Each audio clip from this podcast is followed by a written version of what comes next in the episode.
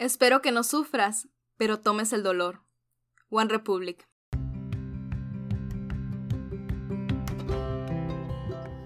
¿Qué onda? ¿Cómo están? Somos René Liera. y Pablo Wendland.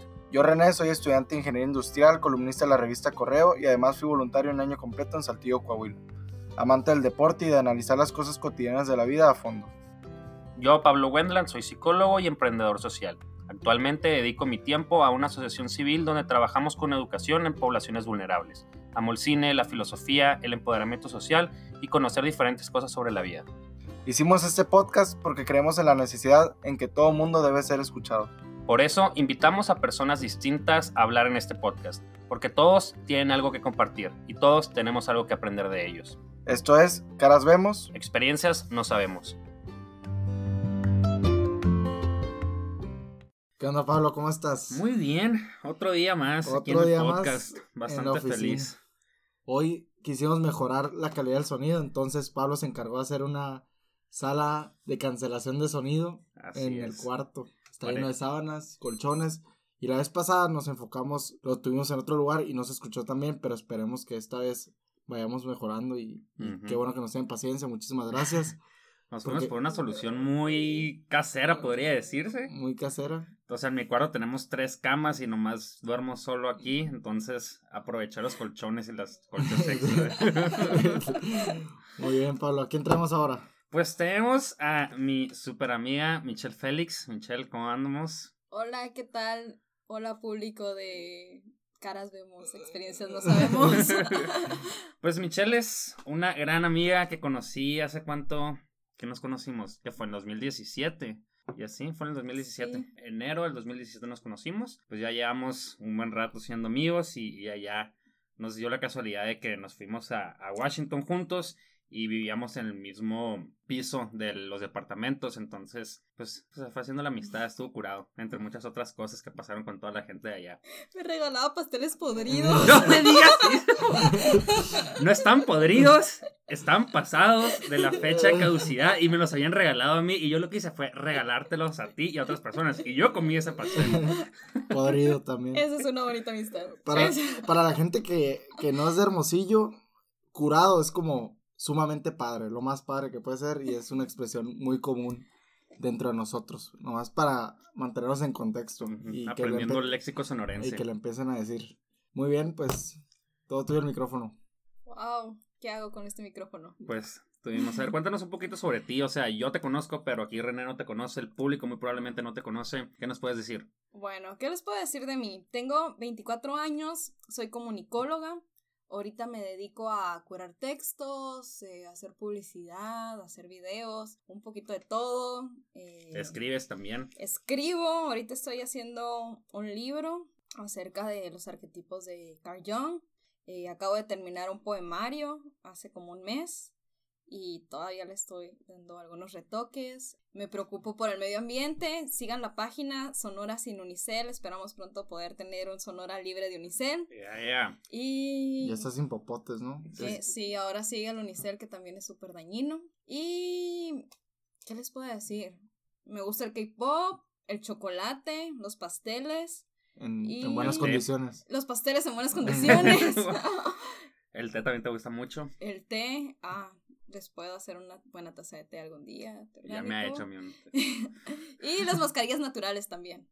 Nice. Muy bien. Oye, y más o menos, ¿qué nos ibas a platicar? Sabemos que tuviste una experiencia fuerte, pero pues te voy a dejar a ti contarla, lo que tú quieras contar y así ir aprendiendo todos nosotros de lo que nos quieres transmitir el día de ahora.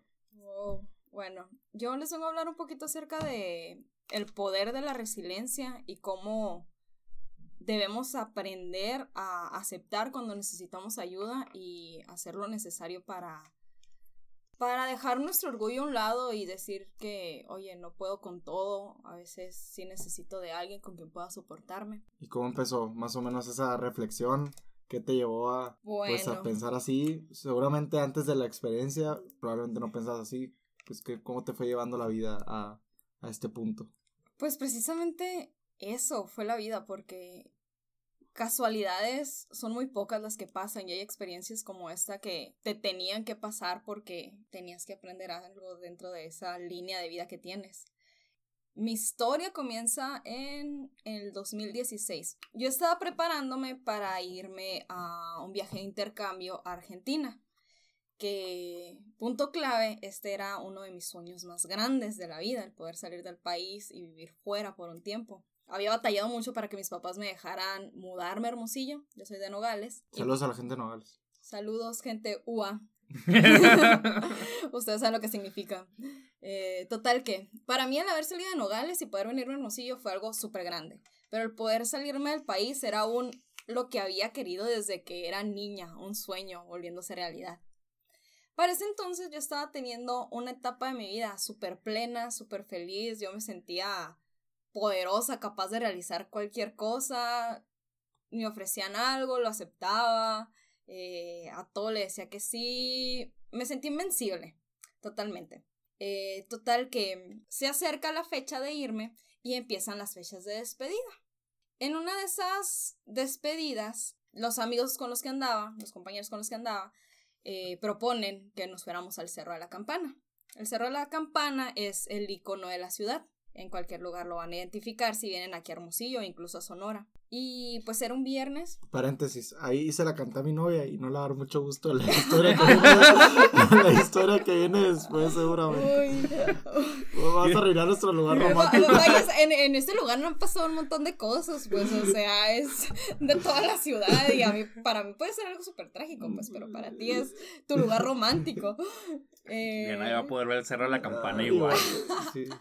Bueno, total, que era un viernes, era súper tarde, íbamos saliendo de la biblioteca, un billar, y alguien dice, vamos al cerro de la campana. Que, by the way, yo nomás había subido una vez en mi vida. Y había sido un, ah, está increíble, pero me gusta más la vista desde el cerro del Bachoco. Así que no voy a volver a ir. Y esa vez yo me puse que no, mejor vamos a otro lugar y demás, pero como todos estaban diciendo que había que ir a ese lugar, pues fuimos al Cerro de la Campana. Íbamos subiendo en autos, íbamos en dos carros, íbamos nueve personas. Dos mujeres y los demás eran hombres. Íbamos, este, pues un amigo traía su carro y yo traía el mío. Cuando íbamos subiendo vimos que venían bajando carros, así que dijimos todavía hay gente ahí arriba. Llegamos y no vimos a nadie. Entonces fue un, ¿saben qué? Mejor vámonos para no arriesgarnos a que pase algo. Y estando arriba, te lo juro que no estuvimos ni cinco minutos ahí. Fue todo súper rápido. Eh, ¿Y era tarde? Era tarde, eran como las doce. Ah, ok. algo algo súper importante que no se me olvida fue un. En eso de que ellos se ponían de acuerdo hacia dónde íbamos para, para seguir con la fiesta. Eh, yo estaba viendo la ciudad y era un hermosillo, gracias por todo. O sea, durante estos tres años he aprendido un montón, me has dado un montón de experiencias. Eh, estoy más que agradecida contigo, estoy lista para lo que viene. A la vez, o sea, neta, cuidado con las palabras, porque digo eso, me volteo ya para subirme a mi carro, todos ya se estaban subiendo a los autos, y en eso siento que me agarran por el cuello. Y mi reacción fue un, ay, qué maduro, ya déjame, eso no se usa. este, y ya pues fue un, ay, ya déjame. Y en eso, pues como me voy quitando, intentando quitarme, sentí que me agarraron más suerte. Y en eso es un dame tus cosas. Y volteo de reojo. Y el sujeto tenía un machete en la otra mano. Entonces, pues un, a la madre, o sea, esto es en serio. Yo había dejado las cosas en el carro, nomás me había bajado con las llaves. Y fue un, oye, es que no traigo nada. ¿Tus cosas dónde están? ¿Tu celular? No, pues no tengo. Eh, y en lo que estábamos de que dame las cosas, no las tengo, bla, bla, bla, estaban otros dos sujetos que venían con él y ellos intentaron golpear a mis amigos y así. Total que cuando ellos estaban de que forje, for, forcejeando y así, yo me moví y no sé cómo estuvo que me aventó un machetazo al brazo, al brazo izquierdo. Recuerdo, o sea, que los dos nos quedamos de a la madre, ¿qué pasó? O sea, me acuerdo, me acuerdo de su mirada de no no puedo creer que hice esto, o sea, yo de a la vez ya qué pasó. Y en eso me suelto y yo salgo corriendo. Salgo corriendo al carro, me subo y pongo los seguros. ¿Y tus amigos ya se habían ido? Ya se habían ido. Ah, o sea, cuando yo cuando, me subo y pongo el seguro, ellos salen en, en el carro. Okay. Eh, volteo y estaba, estaba la otra chica que venía con nosotros a un lado y estaba llorando, estaba toda histérica porque ella estaba viendo lo que estaba pasando desde el carro. Y pon el seguro tú también y ya le pone el seguro y demás. Y, o sea, recuerdo que ella me estaba jalando del brazo de que, Mish, ¿qué vamos a hacer? ¿Qué vamos a hacer? Y demás, y yo de, oye, tranquilízate, o sea, cálmate. Logro que me suelte porque el carro era estándar y ya intentó prenderlo. Estaba muy nervioso y no podía sacar el clutch bien. Y estos sujetos le empiezan a, empiezan a golpear el carro. Que pues mi carrito era, es un Matis, es un carro súper chiquito, lo sentía súper cerca a ellos. Y en eso fue un, no podía, no podía, no podía relájate, relájate. Respiré profundamente, con toda la tranquilidad prendí el carro, arrancó y salí súper rápido. Recuerdo a la velocidad que iba, no sé cómo nos volteamos, bajando el cerro. En eso, la chica me dice, Mish, tu brazo. Y yo volteo y recuerdo que me veo la herida y es un a la bestia, pero yo no sentía nada. O sea, en ese momento me dio mucha curiosidad porque se veía muy impactante. Fue un wow, o sea, wow, esto está dentro de mí. O sea, yo, yo lo en ese momento yo lo estaba tomando súper bien de que no, no estaba captando la gravedad de todo lo que estaba pasando. Incluso me quedé unos segundos a verla bien porque se veía muy impresionante. Eh, para esto estaba sangrando muchísimo. Entonces, pues la reacción tienes que ir al hospital. Y ya le digo a la chica, llámalos para y diles que me sigan. Y esta chica no podía llamarlos, estaba tan nerviosa, estaba llorando, estaba gritando y yo de, ay, dame el celular a mí. Y yo les hablo, oigan, este, me cortaron, síganme. Y ya... O sea, eran siete hombres arriba de otro carro y ustedes Y nosotras dos, solas. ¿Tienes algún mensaje para tus amigos? para alguno de esos amigos. Es que no, no, no, no, puedo culpar, no puedo culparlos porque ellos no. En ese momento fue el instinto de salvar su vida. y ni siquiera fue un voltear a ver qué está pasando. o sea, como que a lo mejor pensaron que tú también ibas a salir corriendo. Ajá, pues, o sea, ellos, o sea, ellos nunca se dieron cuenta. Bueno, uno dijo que sí, se dio cuenta que me tenían agarrada. Lo cual, pues, perdonado, amigo, perdonado.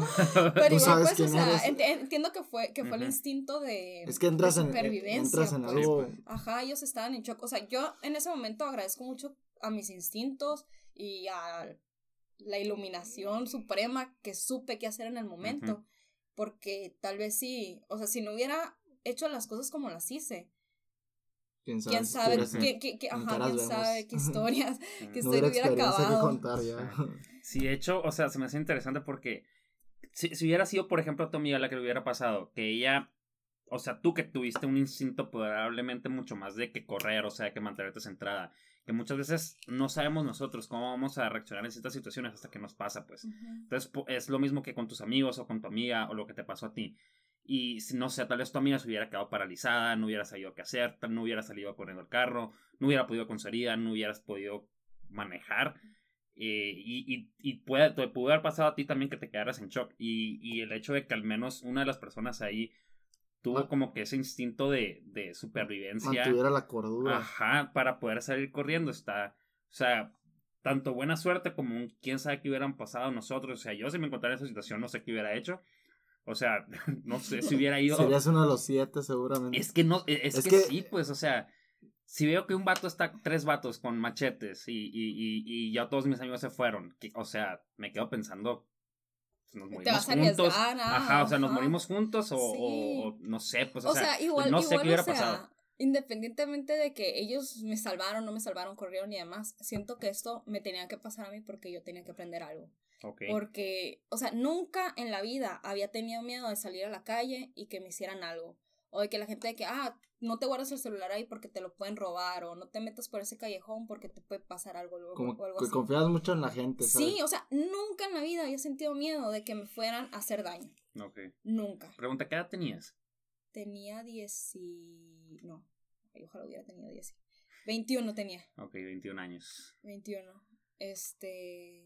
Y nunca, o sea, ese, ese, ese, ese sentimiento de me van a atacar, la gente me va a lastimar, alguien me puede violar o algo así, nunca en la vida. Y, y tal vez gracias a eso fue que supe reaccionar de esa manera en ese momento.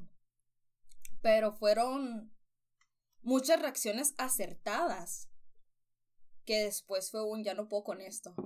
Porque pues en ese momento fue un estaba en el hospital, no me dolía nada, no sentía nada. Fue un, a la vez, como le digo a mis papás, Eh, mi mamá estaba viviendo en Nogales, mi papá se acaba de, de, mudar a vivir acá con nosotras, porque yo estaba viviendo con mi hermana aquí, mi papá se acaba de venir a vivir con nosotras aquí a Hermosillo, y es un, o sea, ¿cómo les digo? Para que ellos no se preocupen hasta que me vean y vean que estoy bien. Y ya pues, plana, le voy a hablar a mi hermana. Le hablo a mi hermana, pues está dormida. Y mi papá siempre contesta, entonces, papá, este, nos asaltaron, eh, ocupó la cartilla del seguro, está en tal lugar, este, te voy a pasar la ubicación donde soy para que vengas. Y el de, ah, ok, o sea. Me estás hablando, está todo bien. Está, está, todo bien, pues porque, o sea, yo estaba en todo bien, no había entrado en el estado de estenia ni nada. Y me ve y es un, a la vez, o sea, ¿en qué te metiste? Pues, ¿dónde andabas? ¿Qué estabas haciendo? Y no te vas a ir a Argentina y qué bárbaro y bla, bla, bla. Que para esto, o sea, cuando llegamos al hospital, me bajo del carro y le aviento las llaves a mis amigos, límpienlo. Está lleno de sangre. Y mi reacción fue, limpien el carro porque está muy sucio. Ajá, ¿se lo limpiaron? ¿Qué? ¿Qué hicieron con que lo limpiaron? Pero es que la sangre es muy difícil de, de quitar. No pichan, no cachan, no dejan Total que, este bueno, fue eso, luego fue enfrentarme a mi mamá, luego fue un, pues la gente, mis amigos empezaron a irme a visitar al hospital y cómo estás y bla, bla. Y yo me sentía bien en ese momento y se los reflejaba a ellos porque, o sea, los veía y ninguno me daba el, ¿estás bien? O sea, qué, qué chilo que viviste o algo así. Todos era una mirada de preocupación de que lo hiciste mal, pero qué bueno que estás bien, eres mi inspiración, cosas así. Y... ¿Se está echándote culpa acá o cómo? No, no, no, no, no. Hubo personas que sí fue un. ¿Qué andabas haciendo ahí? Ajá. Y otros de que. O sea, veía su cara y veía en su cara miedo, pues, y no me gusta que las personas sientan eso cuando estoy conmigo. Total que yo me puse tanto en el papel de héroe, que fue un, no puedes permitirte que te duela esto, o sea, demuéstrale a la gente que estás bien. Y así, o sea, yo no lloré durante todo ese tiempo, yo no lloré, simplemente estaba impactada por lo que había pasado. Eh, ¿Cuánto tiempo estuviste en el hospital? Mm, como cinco días. Cinco días. Y de hecho, me abrían la herida para curarle y yo, a ver, déjame verla bien, porque te lo juro, se ve impresionante. o sea, fue una herida muy grave. Un dedo más y, y me da la pura vena, se veía el hueso, este, me tuvieron que reconstruir los tendones. Eh, los, estos dedos acabo de empezar a moverlos el dedo meñique y el, eh, ajá, el, meñique y el anular. Aquí me empezaron, me alcanzaron a rajar poquito, no fue profundo, pero pues sí quedó de que también Una cicatriz. Eh, del lado derecho de, del pecho, del lado izquierdo del pecho, donde está el corazón. Pero pues en ese momento fue un ponte en tu papel de que eres una persona bien fuerte y, y no tienes que salir de ahí.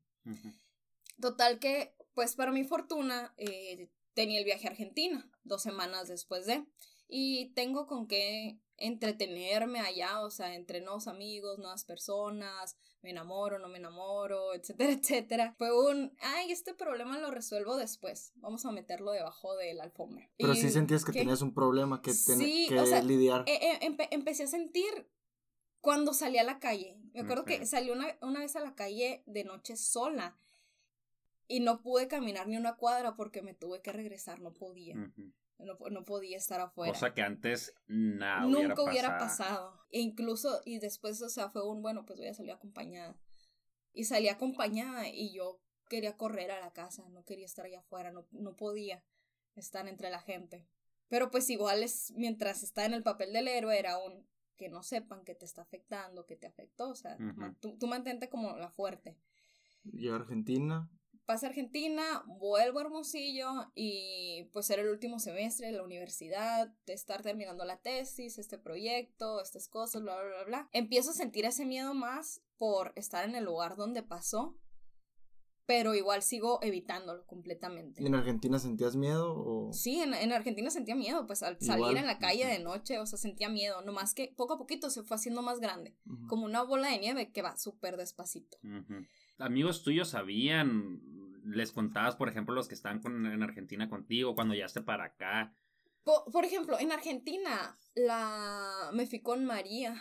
Ah, ella fue ella fue mi roomie, fue mi amiga, bueno, es mi amiga aquí y Saludos demás. a María. Hola María. Este y ella sabía que me afectaba porque en la noche me despertaba gritando. Okay. En las noches tenía pesadillas y siempre era un estar gritando, bla, bla, bla, y luego ya O sea, llegó el punto que ella se acostumbró a que yo Ah, gritara en la noche. Pero pues me despertaba y no pasaba nada. Pero ahí estaba en el inconsciente, sí, pues. Eh, total que, o sea, dejo que se vaya haciendo la bola de nieve. Me voy a Washington, eh, donde conozco a Pablo. Y, y esa bola de nieve se sigue haciendo más grande. Pero a esto ya le vas acuñando otras cosas que no me deja, eso no me dejaba avanzar. Cuando, cuando me pasó esto, siento que había una Michelle grande. Y pasó todo eso y de que, ah, ya no puedo más, necesito irme de vacaciones. Y había una Michelle chiquita y, toma tú el volante, tú ya sabes manejar. Y la Michelle chiquita fue como que, ah, sí, puedo con esto, estoy bien. Y de repente es un, ah, ya no sé qué estoy haciendo, pero voy a seguir manejando, Ok. porque no sé a dónde voy. Y, y se estaba volviendo loca y no sabía qué hacer. Pero pues ella seguía manejando porque tenía que manejar. Washington fue una experiencia donde crecimos mucho profesionalmente y personalmente también por las personas de, que, de las que nos rodeamos.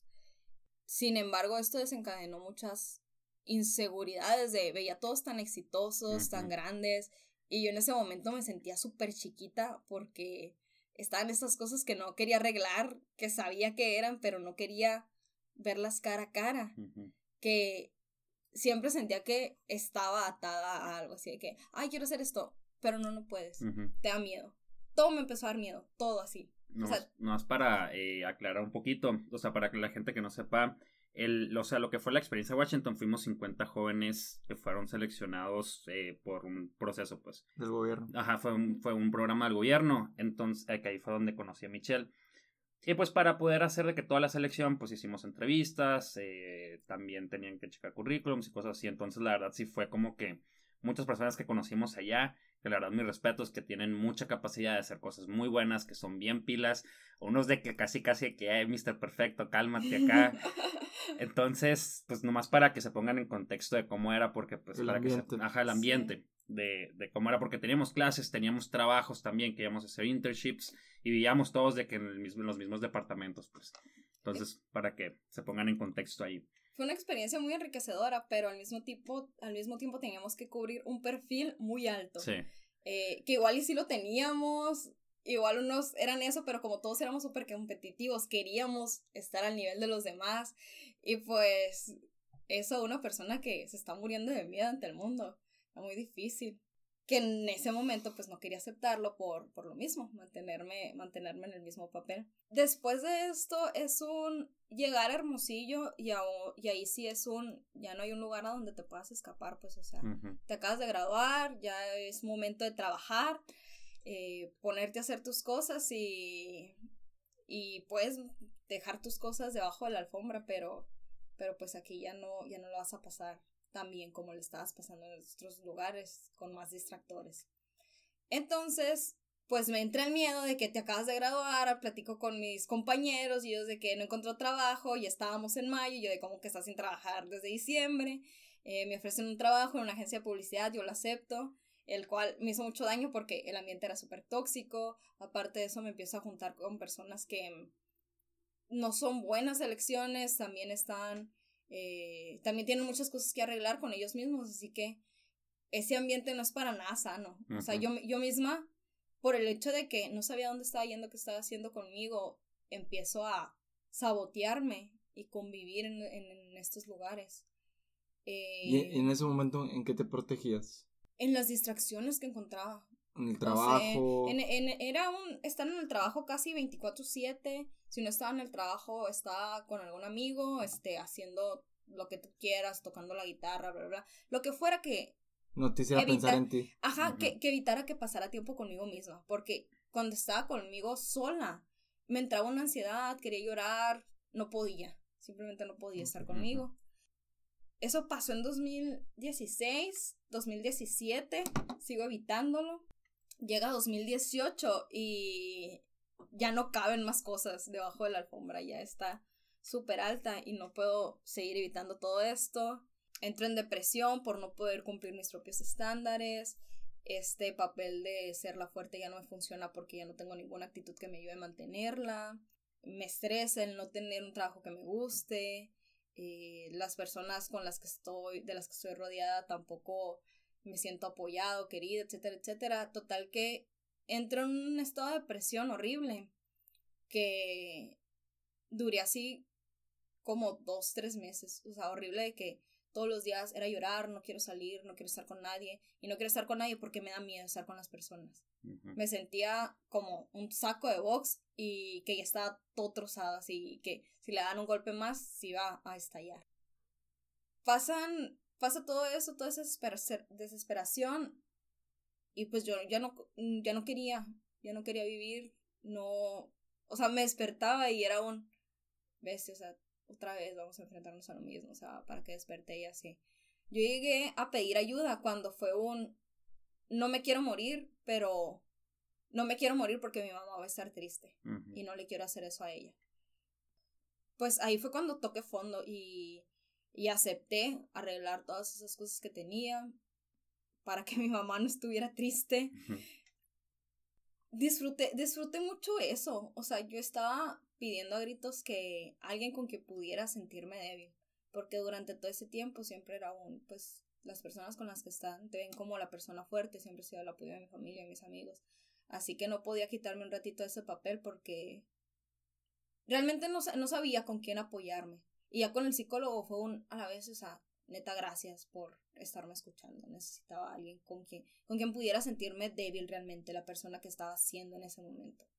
O sea, que no cumplía con las expectativas de nada, que se sentía la persona más fracasada del mundo, que no quería hacer absolutamente nada. Era pura debilidad y cuando pude quitarme la máscara o todas estas cargas con él fue un alivio de está bien, o sea, ya estoy ya, ya me estoy aceptando. Si contigo puedo ser así, o sea, tal vez lo puedo hacer con otras personas. Entonces fue un proceso de trabajar el... Aléjate de la persona que en algún momento fuiste o, o los demás creen que eres, pues. El ser más real con... Tienes estas habilidades, estas debilidades, eh, y nadie está esperando nada de, de ti realmente. Pero igual creo que pude haber evitado haber llegado a ese punto si hubiera afrontado las cosas en el momento que hubieran sido adecuadas, en el momento que tenía que enfrentarlas. En el, eh, cuando fuiste al hospital por primera vez, que fuiste por del brazo y estuviste interna cinco días, ¿alguien te recomendó en ese momento que fueras al psicólogo para, o sea, hubo algún médico que te, que te advirtiera? Nadie. Que podías llegar a generar un, un trauma. Nadie. O sea, de hecho fue súper heavy porque, o sea, no, pues ¿qué te pasó? Ay, me saltaron el cerebro la campana. Hay otro machetazo de ahí, ya van varios. O sea, van varios a los que les dan un machetazo, pues. O sea, una persona anda por ahí con un machete lastimando a los demás y no han hecho nada para solucionarlo, para atraparlo. Y aparte caen en el error de minimizar el problema a una persona que, que, es como cuando de que, ah, me voy con un vaso con agua, ah, te vas, o sea, X. Y para la persona puedes llegar a ser muy importante ahogarse con un vaso con agua. Sí, creo que eso habla bastante hasta de los profesionales que están en... en pues, a cargo de la salud. Ajá, al cargo de la salud, como a veces olvidan la salud mental. O sea, que solamente ven el brazo y de que, ah, qué bonito, ya te suturé, ya no está sangrando, ya te puedes ir. Ese es el mes de la salud mental, por si querían saber. Hoy ah, lo pues celebramos en foro. No, pues bastante bien. qué, qué, nos, pusieron qué buena fecha para andar hablando de eso entonces. Pues sí, o sea, en realidad, y también, por ejemplo, pues tus amigos, o sea, el, bueno, en general la gente, que tal vez, bueno, o tú misma, que de repente decías, yo tengo que ser la fuerte, así es como me perciben y todo eso, también habla de cómo nosotros tenemos un estigma de, de, los problemas de salud mental, pues, que nosotros no queremos aceptar que nosotros podemos tener ese problema o que un amigo tenga ese problema. Lo vemos como muy lejano, ¿sabes? Ajá, lo vemos muy lejano y en realidad es algo extremadamente común, pues.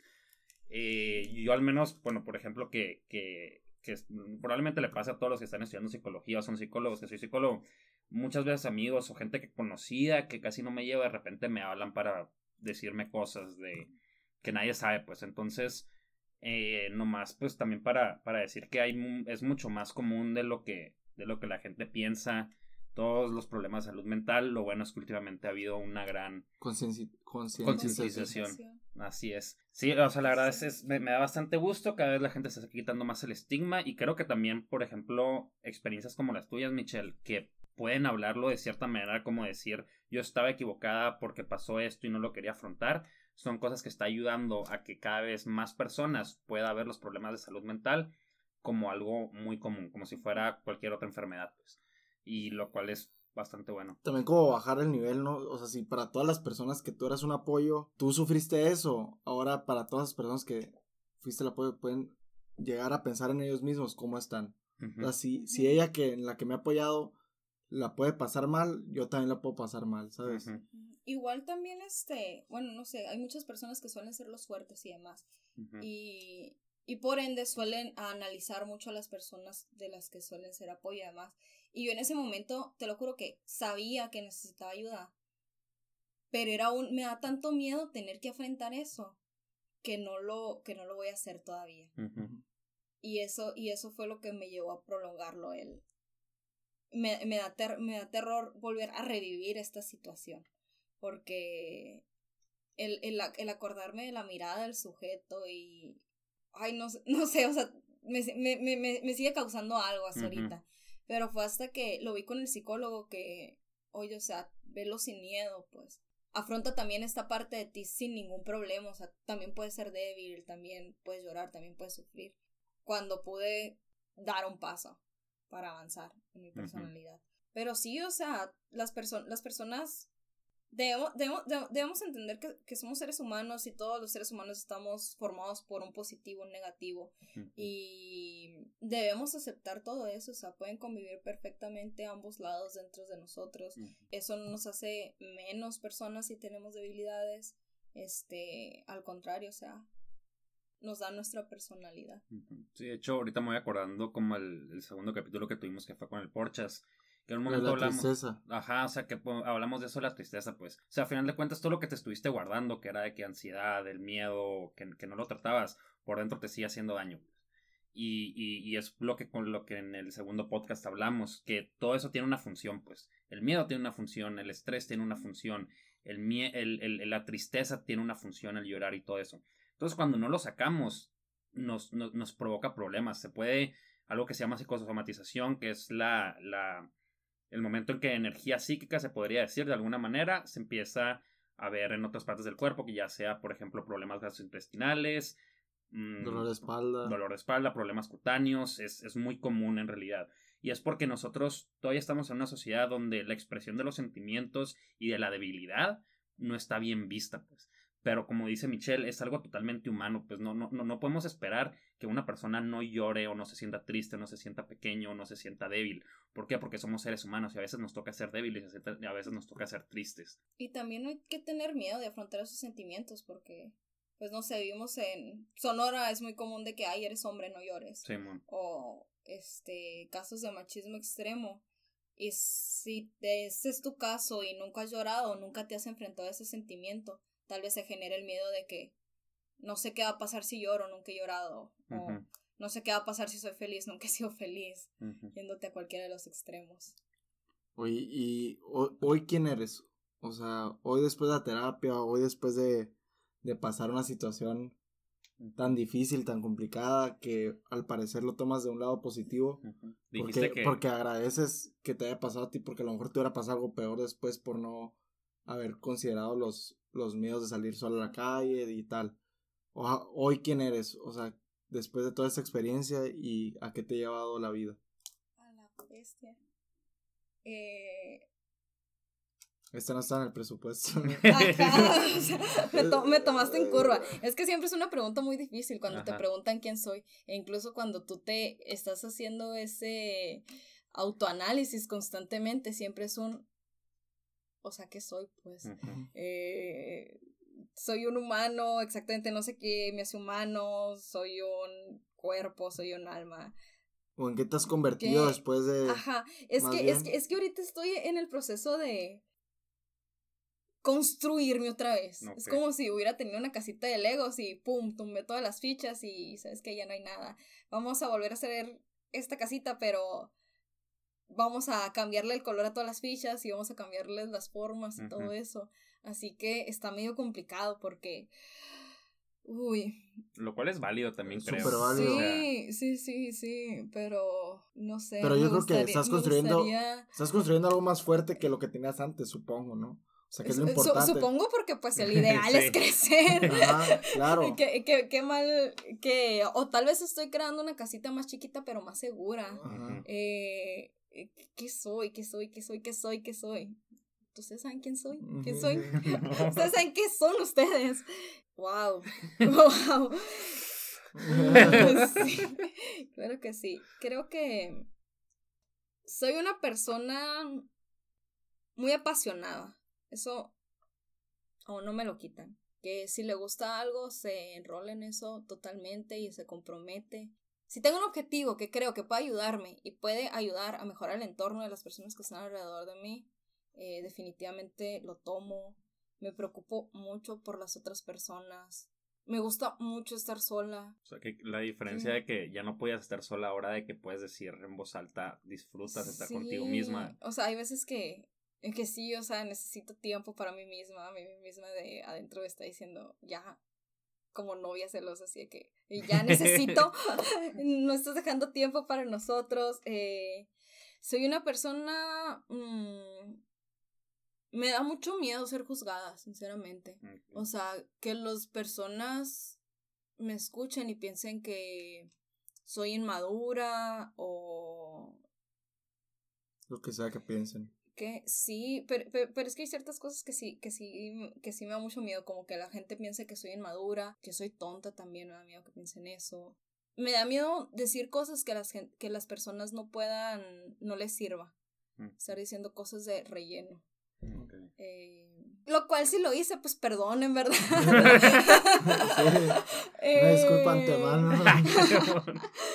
Pero pues esas son las debilidades que, que más me cuesta afrontar y quiero o no, es parte de lo que soy. Oye, pero, o sea, está súper padre poder así reconocer, o sea, O sea, saber- tener ese nivel de introspección. Eh, eh, eh, tienes- o sea, yo creo que eso es parte de la terapia y parte de la enseñanza de la, de la experiencia. Es, yo creo que antes a lo mejor decías puras cosas positivas y negabas las negativas. Ah, No claro. sé, y ahorita ya desde que, ah, pues soy bueno en esto, me gusta lo otro, me falla esto, voy mejorando.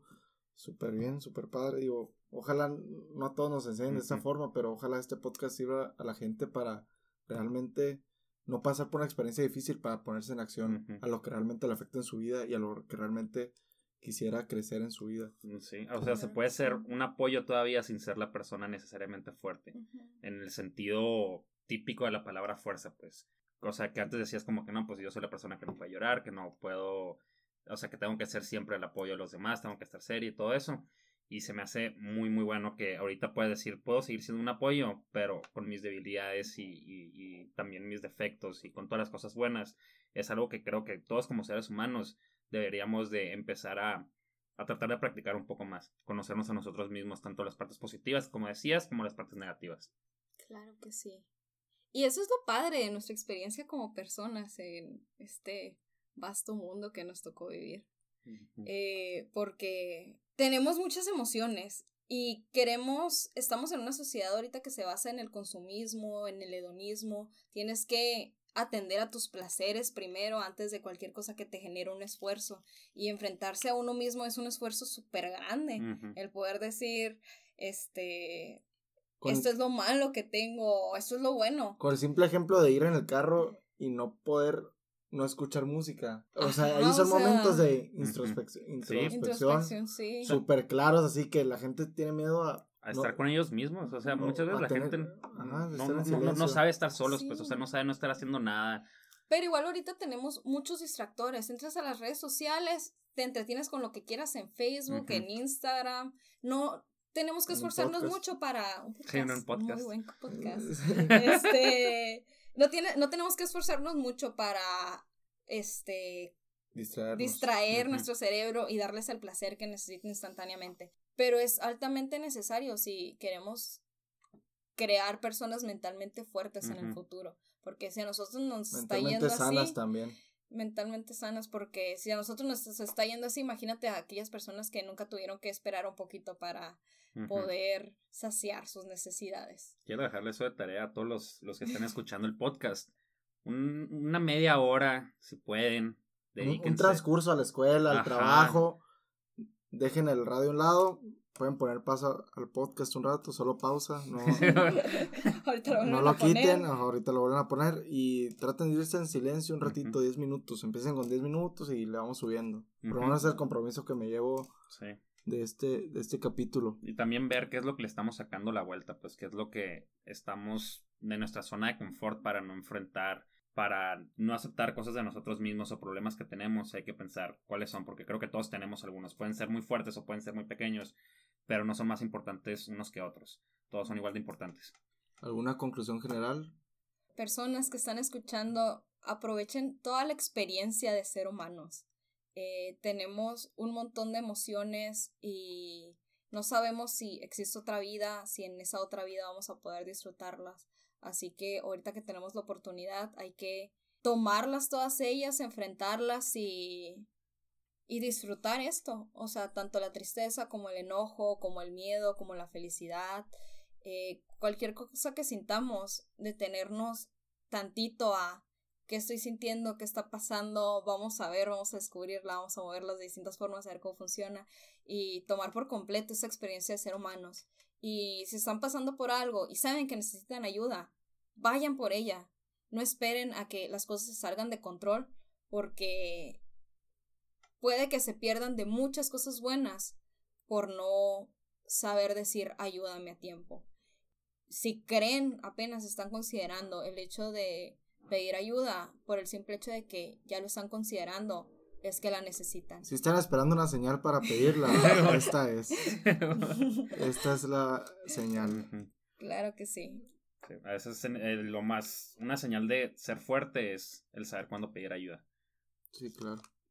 Es como de humildad y todo. Así es. Pues muy bien, muchísimas gracias, Mitch. Pablo, muchísimas Mm, gracias. Queremos hacerle la invitación a todos de que nos sigan en, en nuestro nuevo Instagram, Caras Vemos Podcast. Y el- la persona que diga, mande un mensaje y ponga la palabra bolígrafo, le voy a disparar un café próximamente. Solo, so- la primera. Y, y también mándenos, si alguien quiere hablar en, en este podcast, con toda confianza pueden mandar mensaje a la cuenta y nosotros vamos a responder. Y claro que sí, son bienvenidos todas las opiniones si tienen, creen que tienen algo que contar. Y si no, pues haremos un examen con ellos. No un examen, pues, pero hablaremos con ellos y veremos qué, qué pueden compartir al mundo. Pues muchísimas gracias a los dos. Eh, Gracias, gracias, por, Michelle. gracias por permitirme estar con ustedes, gracias por escucharme. hombre, nada, Un honor tenerte como amiga invitada esta noche, la verdad. Muchísimas gracias. Muchísimas gracias y acuérdense que cualquiera de ustedes puede ser el próximo en este podcast.